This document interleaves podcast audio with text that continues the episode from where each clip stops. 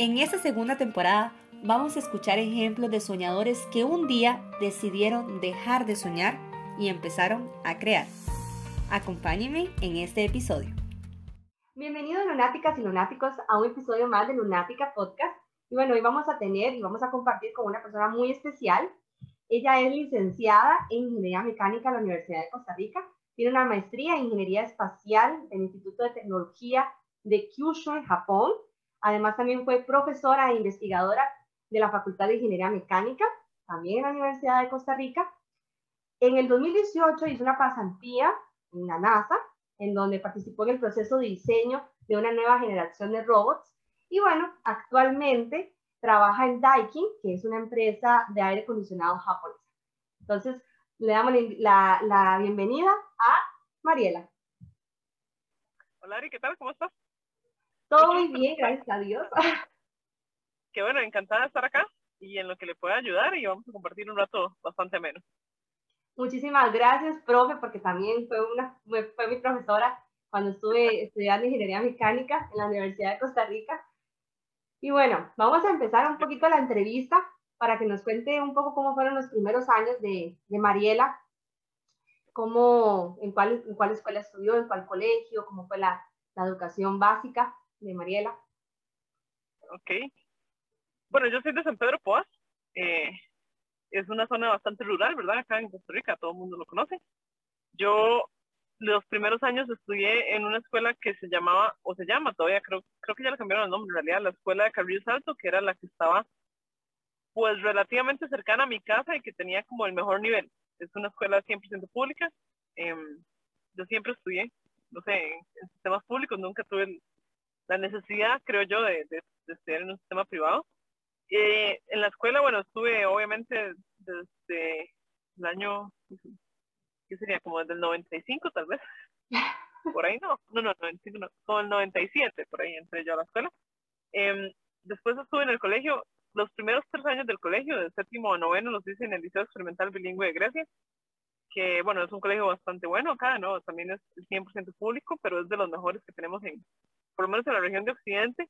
Y cuando estaba ya en noveno grado, eh, pues me hice el examen de admisión al colegio científico, al científico de San Ramón, y me admitieron, entonces hice décimo y quinto en el, en el científico de San Ramón. Perfecto. ¿Y cómo, cuándo se dio cuenta usted que quería estudiar, por ejemplo, ingeniería mecánica? ¿Cuál fue ese momento en el que usted dijo, me, me interesa la ciencia y la tecnología y quiero empezar a estudiar esto? Eso fue en la, bueno, vamos a ver, en varias ocasiones, ¿verdad? A lo largo de, de muchos años.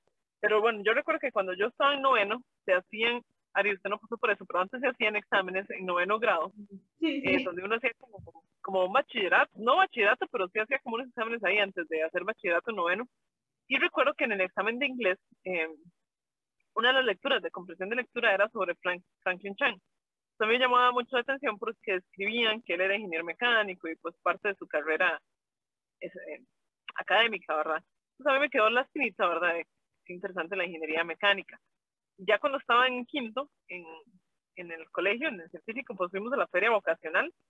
Yo definitivamente sabía que lo mío no eran las ciencias de la salud. O sea, yo estoy completamente segura de eso. Entonces ya tenía gran cantidad de carreras descartadas, ¿verdad? Al igual que lo mío no era ni la historia, ni la geografía, ni la política, ni las ciencias sociales, ¿verdad? Entonces, pues me quedaban más un, las carreras tecnológicas. Yo sabía que me gusta y, y, me encanta la física matemática, entonces tenía como dentro de mi panorama estudiar física pura o alguna ingeniería que tuviese la mayor cantidad de, de física, por así decirlo. Pero sabía que no era civil, civil no me gustaba mucho. Entonces yo decía, bueno, tengo varias opciones, o eléctrica, física o mecánica, ¿verdad? Que eran más o menos por las tres ramas que, que, que yo me inclinaba. Y definitivamente, pues cuando analicé los planes de estudios, agarré el plan de estudios de ingeniería mecánica y lo leí. Y dije, ok, esto es, esto es lo que yo quiero estudiar. Fue, fue, una, fue, fue relativamente sencillo, o sea, no fue como, como, tal vez no fue como tan planeado, sino que yo sabía que era una ingeniería y que cuando realmente me puse a hacer el análisis de lo que quería y analizar el plan de estudios y qué, qué hacía un ingeniero mecánico y qué hace un ingeniero eléctrico, decidí que definitivamente era ingeniería mecánica aunque creo que no me equivoqué, creo que cualquier ingeniería en general me hubiese hecho feliz, porque me doy cuenta que, no sé, todos son tan parecidos y es están tan relacionadas entre sí que una persona que es ingeniera mecánica no únicamente es mecánica, sino que tiene que saber de eléctrica y de computación y demás. Entonces creo que al final de cuentas, pues casi que cualquier ingeniería hubiese funcionado. Es una mezcla de todo un poquito. Sí, es cierto. Y díganos una cosa, cuando ya entró a la universidad, ¿por qué tal fue ese proceso? ¿Cómo lo vivió? ¿Qué anécdota nos podría, nos podría contar? Tiene muchas. Sí, sí, me acuerdo. Yo entré a la universidad, yo, yo nací en noviembre del 91.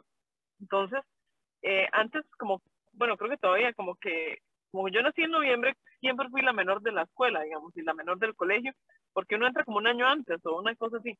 Entonces, en, la universidad me pasó lo mismo. Yo entré muy joven a la universidad, o sea, acaba de cumplir 17.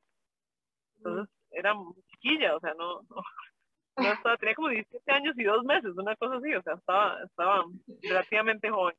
Entonces, al principio, pues fue muy, fue muy difícil, tal vez, creo yo, el, el, el acomodarse a vivir por ejemplo, porque yo era, bueno, soy de Poas y la universidad estaba en San Pedro, entonces, pues buscar apartamento, eh, no sé, esas cosas, vivir sola, es, es interesante, pero también como que definitivamente lo desarrollan a uno como persona, porque no es lo mismo, eh, usted lo sabe más que nadie, Ari, vos vivís allá en Rusia, ¿verdad?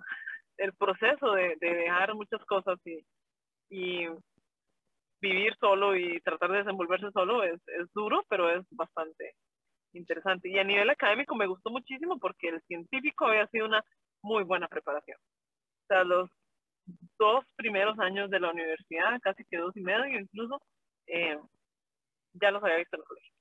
Entonces, para mí era pues, muy sencillo, digamos, el proceso académico de adaptarme a la U no me costó para nada, al menos el académico, sí, académico no. Y, por ejemplo, en el momento de que um, usted estudió en la Universidad de Costa Rica Ingeniería Mecánica, bueno, ya realizó todos los cursos, vivió todo lo que fue la etapa en la universidad y demás. ¿En qué momento fue que decidió ir a realizar la maestría a, a esa universidad en Japón? Uno a veces no decir las cosas, digamos. A veces las cosas no hay mucha chance de decisión.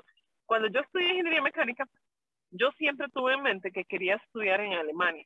¿Por qué? No lo sé. La verdad es que me llamaba mucho la atención la cultura alemana, eh, su forma tan metódica de trabajar, la disciplina en general que, sabemos que tienen los alemanes, ¿verdad? Y pues yo siempre quisiera estudiar Alemania, entonces eh, recuerdo que había aplicado a una beca, la cual no surgió, o sea, no, no, no me la dieron.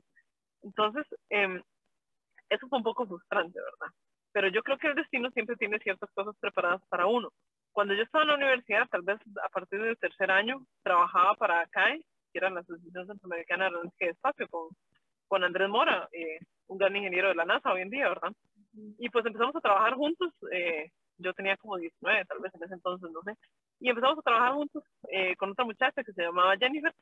Hicimos un grupito bastante interesante con un muchacho que está en, en Rusia, hecho con Roberto, que sé que lo conoces y demás. Entonces empezamos a trabajar varios proyectos. Y recuerdo que tal vez como hacia el último año de la universidad, nos llamó Andrés y nos dice, mira chiquillos, que tenemos una opción para aplicar a una beca a Japón, ¿verdad? Y yo quiero que ustedes apliquen. Y yo decía, Japón, no me gusta, o sea, nunca me gustó mucho la cultura japonesa, sinceramente. el manga y todas esas cosas y el anime no son, no son lo mío, ¿verdad? No, no, yo no me sentía parte de una cultura japonesa y decía, bueno, está bien, voy a aplicar porque es una buena oportunidad y porque Andrés me lo recomienda, pero además estoy segura que no me la van a porque era una, era una beca de Naciones Unidas que aplicaban muchas personas, ¿verdad? Y yo decía, es imposible, o sea, ¿qué me voy a estar ganando? Yo sabía que voy a aplicar casi que por compromiso. porque me parece una muy buena opción y porque Andrés me está diciendo que lo, que lo haga, ¿verdad? Y me parece. Y así fue, apliqué y yo cero, cero, cero idea que me iban a aceptar, o sea, totalmente dije, jamás, o sea, e-, eso no va a suceder. Y recuerdo que un, ay Dios, qué, qué interesante, fue un 13 de febrero que nos enviaron la aceptación. Y yo me quedé como, ¿sabes? Ni podía hablar, y yo, ¿qué? O sea. Ay, imagínense, no puede ser. Yo, híjole, ok, no, está bien, o sea, excelente. Sí, excelente, y, y, no sé, me tomó por sorpresa, la verdad. Eh, no estaba mentalmente preparada para que me aceptaran, sinceramente no. O sea, sinceramente yo dije, no va a suceder porque, de nuevo, es una beca de Naciones Unidas y aplican miles de personas y es global y aceptan a, creo que eran cuatro personas para maestría y dos para doctorado. Y yo estaba aplicando por maestría. Yo, mira, de mil personas que acepten a cuatro de maestría y que yo sea una, o sea, la posibilidad es muy baja. No, pues nada. Y bueno, sucedió. Y entonces así fue como llegué a Japón. Pero qué interesante, porque vea lo que es la importancia, y creo que aquí es importante de resaltar la importancia de tocar puertas. Bueno, en su caso, en el momento, no, no sabía que tal vez es lo que le esperaba, ¿verdad? Que tal vez no estaba tan interesada en, ese, en, esa, en esa beca, pero bueno, como bueno, yo lo podría decir así, esos son los planes de Dios y eso, creo que esa beca era, era para usted en ese sentido. Totalmente, y, y, definitivamente, bueno, no, no sé, uno no puede suponer que hubiese pasado si tal vez hubiese sido Alemania y demás, pero definitivamente, como usted dice, o sea, eran los planes de Dios y fue lo mejor. O sea, no me arrepiento, la disfruté, la aprendí, lo gocé, todo. Increíble. ¿Y cuánto, cuánto tiempo estuvo por allá en, en Japón? ¿Cuánto tiempo fue la maestría? Como fue, bueno, la maestría tardaba dos años eh, originalmente, lo que pasa es que, eh, bueno, usted ya me conoce un poco, ahora es un poco atacada, yo quiero menos. Entonces, al final estuve como un año y siete, ocho meses por ahí. ¿Y qué tal fue el proceso? ¿Cuáles retos, por ejemplo, tuvo que pasar Mariela, tanto como profesional como estudiante durante ese tiempo que estuvo en, en, en Japón? Culturalmente muchos, porque es una cultura muy distinta, ¿verdad? Entonces, lo primero es el idioma. O sea, eh, es, es idioma totalmente diferente, ¿verdad? Y, acoplar, yo no sabía hablar japonés, todavía no lo sé, apenas es que me defiendo, ¿verdad? Entonces, bueno, en primer lugar, el, el idioma es, es, es, difícil acoplarse a un, a un, idioma distinto, a una cultura muy distinta. Nos, nosotros los latinos somos muy cálidos y, y, muy dulces y muy melosos hasta cierto punto, y, llegar a una cultura que es fría y que es eh, tosca hasta cierto punto, pues es difícil, ¿verdad? Donde además no hablan su idioma y las comidas son distintas, aunque tengo que decir que la comida japonesa es increíble, lo mejor que hay. No sueño como volver a Japón a comer allá, pero bueno, ¿eh? no se puede, no se puede, ¿verdad? Pero a nivel cultural sí hay muchos retos. Eh, no sé cómo le ha ido a usted, pero a mí me costaba mucho el invierno, porque no estamos acostumbrados a, a la nieve, y está bien, puede nevar un día, pero cuando neva una semana, cuando neva, o sea, es, es difícil porque yo recuerdo mi primer invierno y tal vez pues había una tormenta y demás y pasaron como una semana tal vez en la que no pude salir del apartamento por, por el clima y la tormenta y todas estas cosas y aparte estaba muy feo y, y no salía el sol y yo decía, jamás en mi vida había apreciado el sol. O sea, nunca en mi vida me había dado cuenta de lo lindo que es el sol y lo importante que es abrir la puerta y la ventana y ver el sol hasta que se pasa una semana, 15 días sin verlo. Entonces, esas cosas pues me golpearon, la verdad, o sea, me, me costó acomodarme al, al clima eh, de invierno brutal en invierno y de un verano terrible de 42 grados que uno se siente que se va a, deshidratar en 15 segundos, ¿verdad? Entonces, eh, ese reto fue interesante. A nivel académico, eh, yo tenía mucho miedo porque tienen una capacidad increíble, ¿verdad? De, de, de armar y desarmar cosas y son súper buenos ingenieros y demás. Y pues tenía mucho miedo en realidad, pero uno se da cuenta que en realidad, mm, ¿cómo lo digo?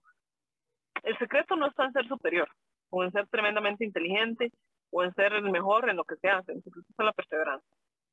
Si yo soy constante, definitivamente vale más la constancia que, el, que la maña y que la inteligencia que cualquier otra cosa. Entonces, eh, creo que así fue al inicio, digamos, acoplarme a un sistema diferente, pero con estudio y con constancia y con perseverancia se puede lograr. Y así lo logré. Wow, qué, qué, qué bonito, creo que qué alentador, ¿verdad? Para, no solamente para mí, sino para las personas que están escuchando este podcast, porque es eso. Por ejemplo, yo lo digo, hay veces que, como dice usted, con el tema del, del, del invierno, anímicamente es increíble cuando uno se levanta y uno espera ver el sol como algo normal, ¿verdad? Como algo que amanece y bueno, tiene que estar el sol. O si no está el sol, por lo menos, no sé, está lloviendo, pero hay un rayito del sol. En el Ajá. invierno, ya sea tanto en Japón, bueno, no, nunca he estado, pero en el, en el caso de Rusia, es una oscuridad y eh, amanece a las 9 de la mañana. Uno a veces tienes que ir a clases a las 7. No, y cuando atardece, que, que o sea, el atardecer, cuando es de noche a las 4 de la tarde. O sea, yo no podía creer que yo entraba al laboratorio a las 8 de la mañana y, salía, e, era de noche cuando entraba y era de noche cuando salía. Sí, no vi el sol. O sea, ¿qué pasó? Son las cuatro y media y ya está oscuro. Y, y no, o sea, no, no. No estoy acostumbrada a eso. O sea, en Costa Rica, y usted sabe, siempre es casi que a la misma hora. Y, y aunque sí, disfrutaba mucho los veranos, que oscureciese a las nueve, diez de la noche. Eso sí me encantaba. Porque el día era larguísimo y me daba tiempo a hacer muchas cosas. y, y, es que relacionado a, a eso, eh, de hecho, esa semana estoy hablando con, con, con, un amigo y yo le decía que es muy interesante porque, por ejemplo, a los, rusos, ellos cuando llega el verano, y para ellos lo más preciado eh, es ir a dar un paseo, ir a caminar. Entonces, literalmente, yo recuerdo cuando estaba, por ejemplo, con, con, con amigos y demás, decían como, ay, hoy la tarde está muy bonita, vamos a caminar. Y uno decía, pero caminar para qué? ¿Verdad? Cuando llegó, uno dice, ¿para qué quiere caminar? Porque en realidad, pues nosotros tenemos el, todas las estaciones la misma, ¿verdad? Durante todo el año, nada más eh, eh, verano y lluvia. Pero aquí no, aquí aprecian mucho esas tardes de verano en las que uno puede salir a caminar y apreciar tal vez el colorcito verde que solo está en una etapa del año. Sí, que uno lo ve todos los días, digo. Sí, entonces, de verdad que aplica mucho que hasta que uno no lo tiene, ¿verdad? Uno lo, lo aprecia, lo aprecia bastante. Totalmente. Es increíble. Y bueno, Vamos a, continuar relacionado mucho a lo que fueron las experiencias que, vivió en, en Japón. Quiero que nos cuente tal vez cuáles fueron esas personas que la inspiraron a, a, seguir adelante, ¿verdad? Porque a veces, bueno, sabemos que uno tuvo tal vez algo ahí que, como por ejemplo, que la hizo decidir estudiar ingeniería mecánica, pero en todo el proceso, el proceso es muy largo y a veces son personas que le ayudan a uno y que son inspiradores para que uno continúe hacia adelante, ¿verdad? Entonces creo que es muy importante mencionar, mencionar eso. Sí, definitivamente, bueno, vamos a ver. Eh, si yo hago un recuento de las personas que han sido positivas o que han generado un impacto positivo en mi vida, hay muchas, ¿verdad? Pero obviamente los primeros siempre son mis papás, o sea, eso hay, no hay duda, ¿verdad? Em, que a pesar de que sí, no debe ser fácil, y, también lo hablo, hablo, por sus papás, no debe ser fácil que una hija decida irse al otro lado del mundo, ¿verdad? Y, no, tal vez no es sencillo para ellos. El hecho de que a uno siempre lo apoyen eh, es, es, inmensurable, o sea, para mí eso vale muchísimo, de verdad. Ese apoyo, eh, una conversación por Zoom, por WhatsApp, por lo que sea, la verdad es que o sea, e, sentir ese calor humano, aunque estén al otro lado del mundo, es necesario. Y, y yo lo aprecio muchísimo. Eh, Andrés, el, el ingeniero de la NASA que mencioné anteriormente, obviamente él es un, un gran pilar, o sea, eh, inspiracionalmente hablando, o sea, muy, muy bueno, siempre estuvo ahí motivándonos y la verdad es que, o sea, es un ejemplo a seguir. Entonces, él juega un papel muy importante y yo creo que siempre hay amigos en general que están ahí, por lo menos, eh, preocupados y, pendientes de que uno esté bien, de que, mira, seguí adelante, porque hay momentos muy difíciles, o sea, usted no me deja mentir, hay momentos en los que uno quiere salir corriendo y dejar todo tirado, pero esas personas en esos momentos son los que hacen la diferencia, y realmente eh, hay muchísimos, o sea, están mis tíos que fueron bastante eh, importantes, tenía eh, un sacerdote, un amigo sacerdote que, que ya falleció, pero que mientras yo estaba allá, él siempre, cuando podía, me llamaba y demás. Entonces, esas cosas eh, la verdad que son los que lo mantienen a uno con, el deseo de, de, no sé, de seguir adelante Sí, porque por ejemplo, ahora que, que, que, usted lo dice, hay personas que tal vez ni siquiera, ¿verdad? Uno está pendiente tal vez de ellas, pero ellas están pendientes de uno. Y es, y es algo que, que, uno aprecia mucho, porque por ejemplo, no sé, los papás tienen alguna, algún amigo y el amigo siempre es, ¿cómo está su hija? ¿Cómo le va? ¿Cómo está todo para allá? Y es, y es impresionante cómo, ese calor humano, ¿verdad? Que a, a, pesar de los kilómetros igual se mantiene.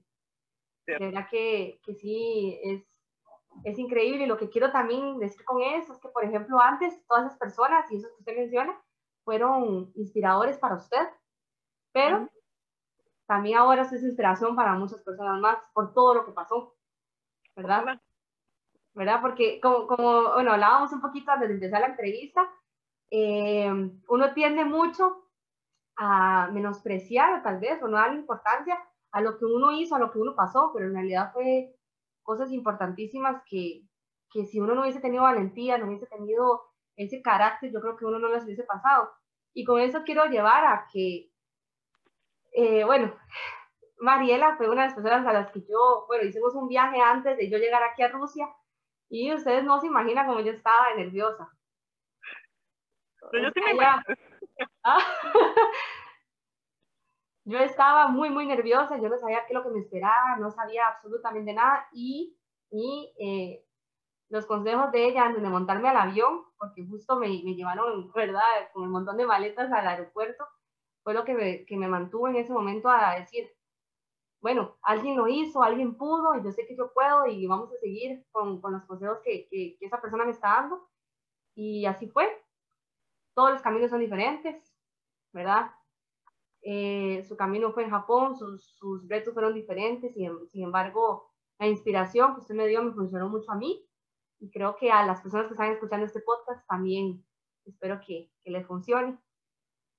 Esa es la idea. Yo creo que eh, para las personas que sea creyente o no, eh, sea Dios o alguna fuerza del universo, ¿no?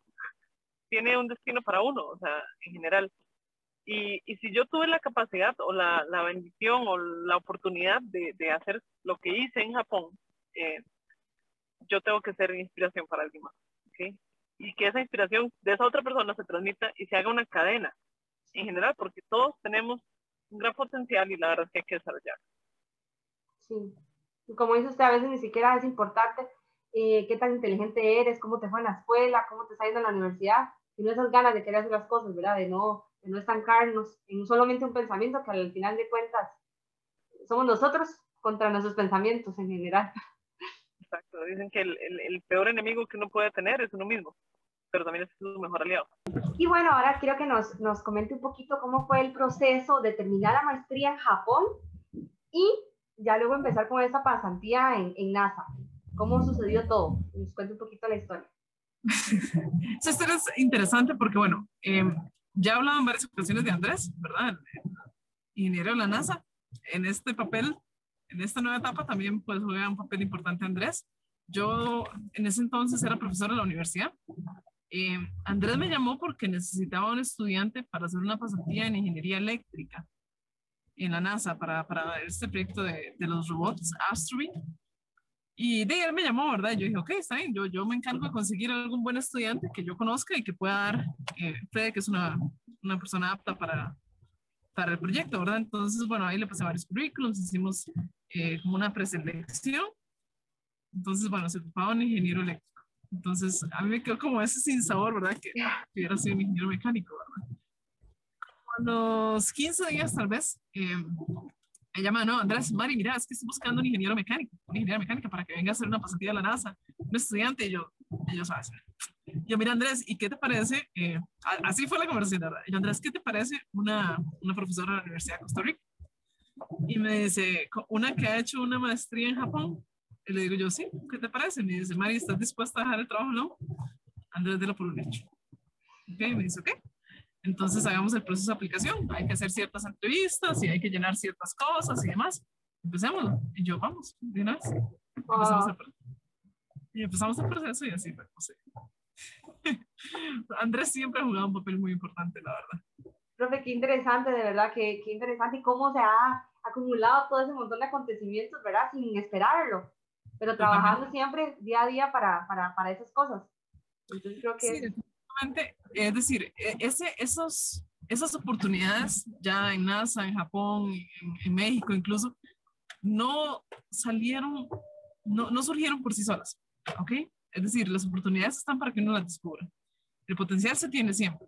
Y, y el tema es nada más descubrirlo, o sea, es hacerlo, es, es tener el deseo de hacer las cosas.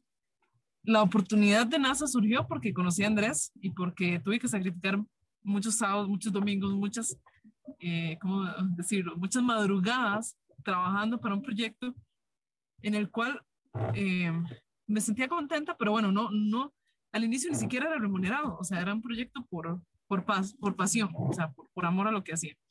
Y a partir de ahí, pues conocí a Andrés y conocí a mucha gente que en el futuro me abrieron muchas posibilidades. Definitivamente las oportunidades están para que uno las descubra, pero mm, estando ocioso no se van a descubrir, digamos. Correcto, sí. Y ahora quiero que cuando, cuando volvemos como 10, 10 años atrás, a ver qué le diría Mariela, por ejemplo, a, a, la Mariela, ¿verdad? De hace 10 años, ¿qué le dirías? Con todo lo que has vivido, con todo lo que has has experimentado el día de hoy, creo que qué mensaje le tendría. Nunca me habían hecho esa pregunta en realidad. Y, y si yo, si la Mariela de hoy se devolviese 10 años, estaría hablando con una Mariela de 19 años. Y le tuviese que decir, bueno, eh, algo. Sabe, sabe que está muy buena la pregunta. Tendría que decirle que siga sus sueños, ¿ok?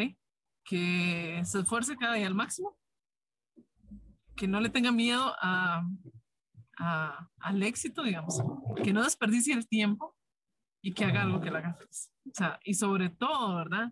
Que no desperdicie el tiempo, porque el tiempo perdido hasta los ángeles lo lloran. ¿okay? Bueno, hace 10 años que tal vez tenía más energía y, y, estaba más joven y, no sé, más, más tiempo, eh, que de verdad que lo aproveche. O sea, y, yo creo que en mi juventud lo hice y creo que ha sido las mejores cosas que hice. O sea, aprovechar el tiempo. Eh, es la clave. Y eso le diría que, no sé, que no se dé por vencida, que sueñe alto y que sueñe lejos y que lo va a lograr. Ah, y qué, buena pregunta, Diana. O sea, nunca me han hecho esa pregunta, pero bueno. Ay, muchísimas gracias bien por, por, por dejarnos ese mensajito tan bonito.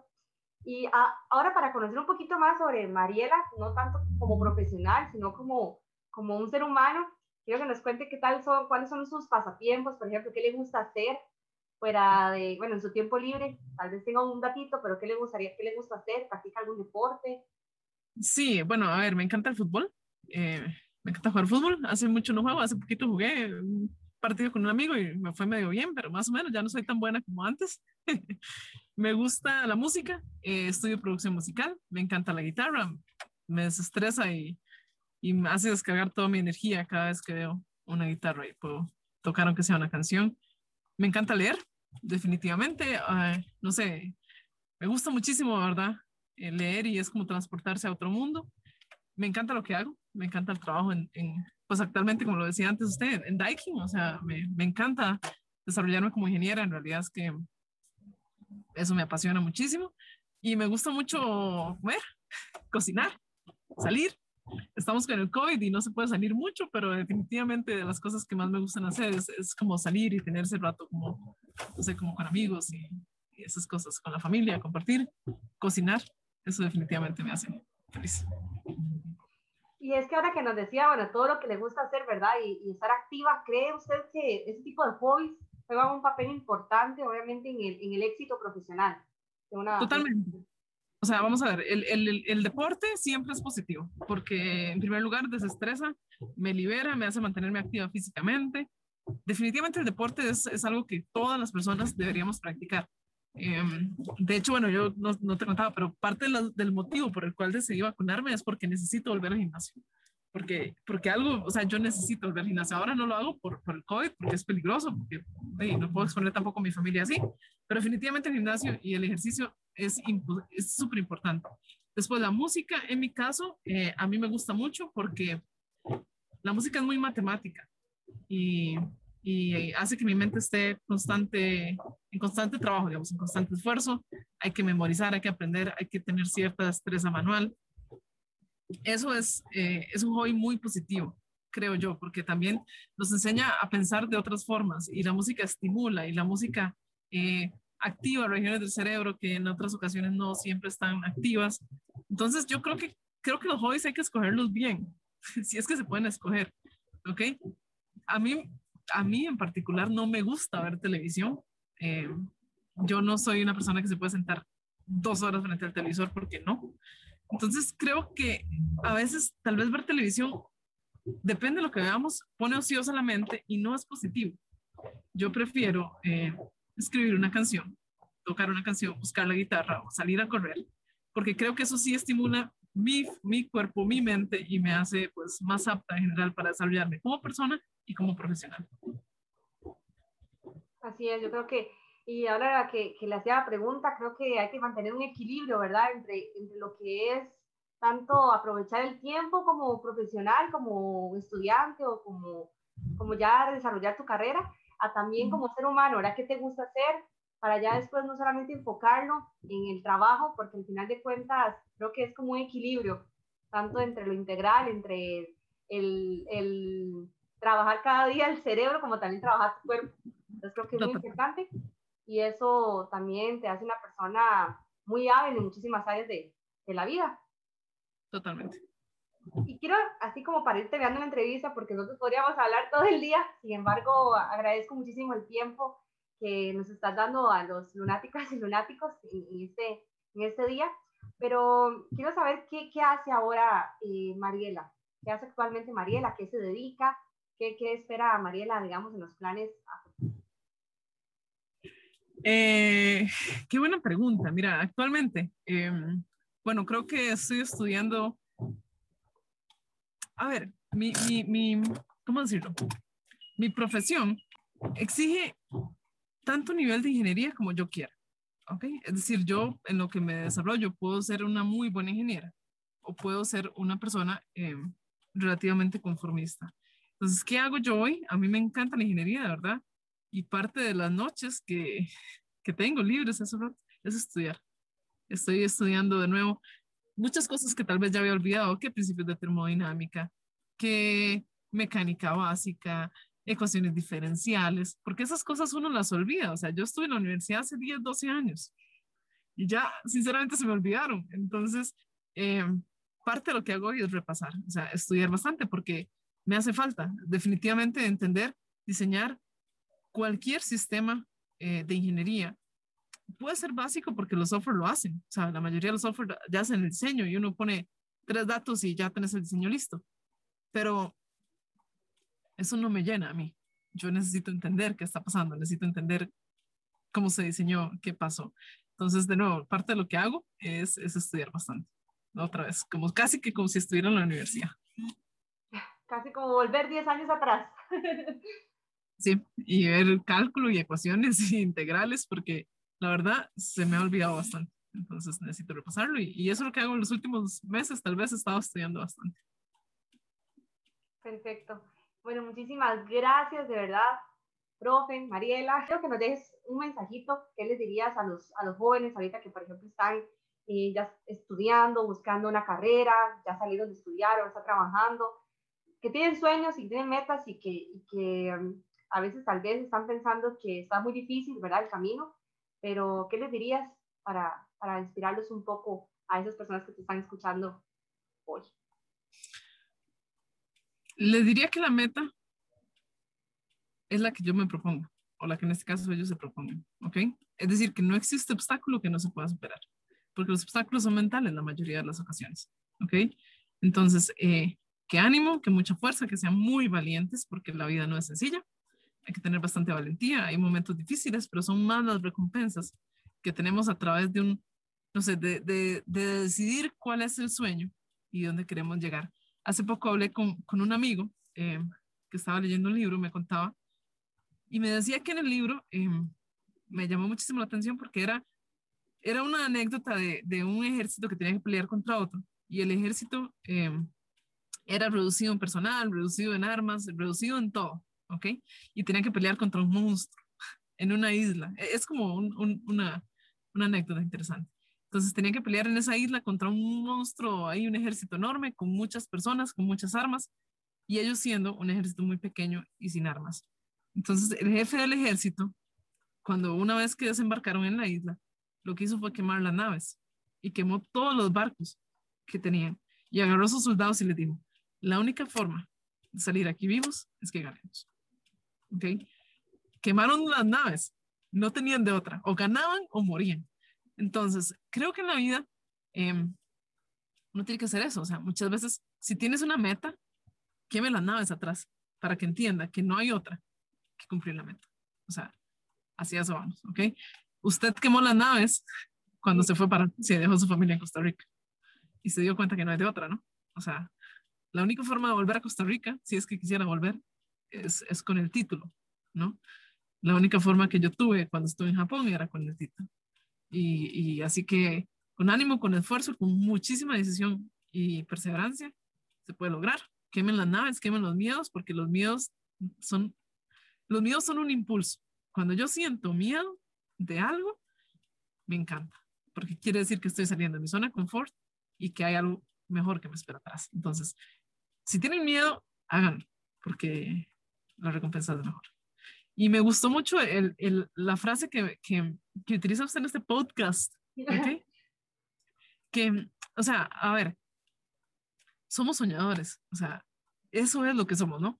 Es, esa, esa intención de, de, pucha, de seguir soñando y de no rendirnos y de no dejar las cosas a medias, sino de que si tenemos el potencial, soñamos y lo vamos a lograr. Después decía, ¿cómo es que dice? Contame un poco, porque se me olvida. Compartimos motivación. Ajá, compartimos motivación.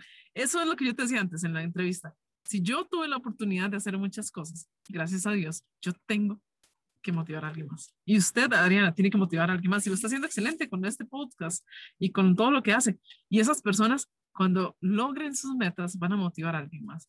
Entonces, definitivamente, somos soñadores. Compartimos motivación. ¿Cuál es la tercera? Cumplimos sueños. Ok, ahí está. Quemamos las naves para cumplir sueños, digo yo. y quemamos todo para hacerlo en realidad. Y más bien, Ari, de verdad que para mí es un gusto, un placer eh, hablar con vos. Sé la capacidad que tiene, ¿verdad? Como, como, su profesora ya la conozco.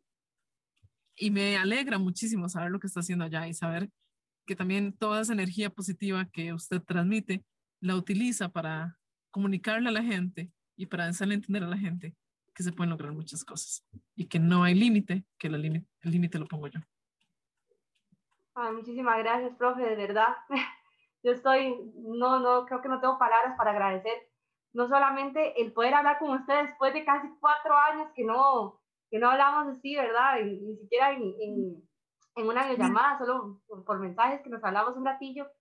De verdad que, como le dije, usted fue una, una fuente de inspiración para mí muy grande y me hizo entender muchas cosas que tal vez cuando uno está chiquitilla uno no, no, no comprende, ¿verdad? Y ahora no es como que uno está muy grande, pero por lo menos, como dice usted, todas esas situaciones le hicieron a uno forjar un carácter que tal vez estando en la zona de confort uno no hubiese desarrollado. Y ese mensaje, y ese mensaje que, que, nos deja, creo que me identifico mucho con él, porque mm, son obstáculos que uno tiene que, que pasar y que ignorar también en muchos casos, no solamente obstáculos de situaciones, sino físicos, personas que tal vez en el camino, no sé, no creen en tu potencial y a veces hay que aprender a confiar más en, uno, ¿verdad? Que lo que dicen las demás personas. Aprender a, a, confiar más en el potencial que tiene uno para seguir adelante y creo que, que eso es lo importante acá, el mensaje que nos dejaste de las naves, creo que todos creo que fue increíble. Yo, la verdad que estoy muy, muy, muy feliz de poder hablar con, con usted y creo que también de poder llevar este podcast a, a, muchísimas personas y a los que están escuchando este podcast el día de hoy. Y así es, así es, a seguir adelante, a seguir soñando, a seguir compartiendo motivación y después lo único que nos queda es cumplir esos sueños que tenemos. Así que muchísimas Eso. gracias. A usted, Ari, un fuerte abrazo hasta Rusia y ojalá eh, vuelva pronto y la pueda ver otra vez acá en Costa Rica. Sí, sí, compartir un ratito. bueno. Hasta luego, que Dios acompañe y la bendiga muchísimo. A mí. Muchísimas gracias, lunáticos y lunáticas. Y bueno, ha llegado el fin de este episodio y nos vemos hasta la próxima. Chao, chao. Chao. Gracias por acompañarnos durante esta segunda temporada. Hemos reído, disfrutado y aprendido. Y también espero que se hayan motivado e inspirado con cada una de estas historias. Les agradezco por ser parte de esta comunidad de lunáticas y lunáticos.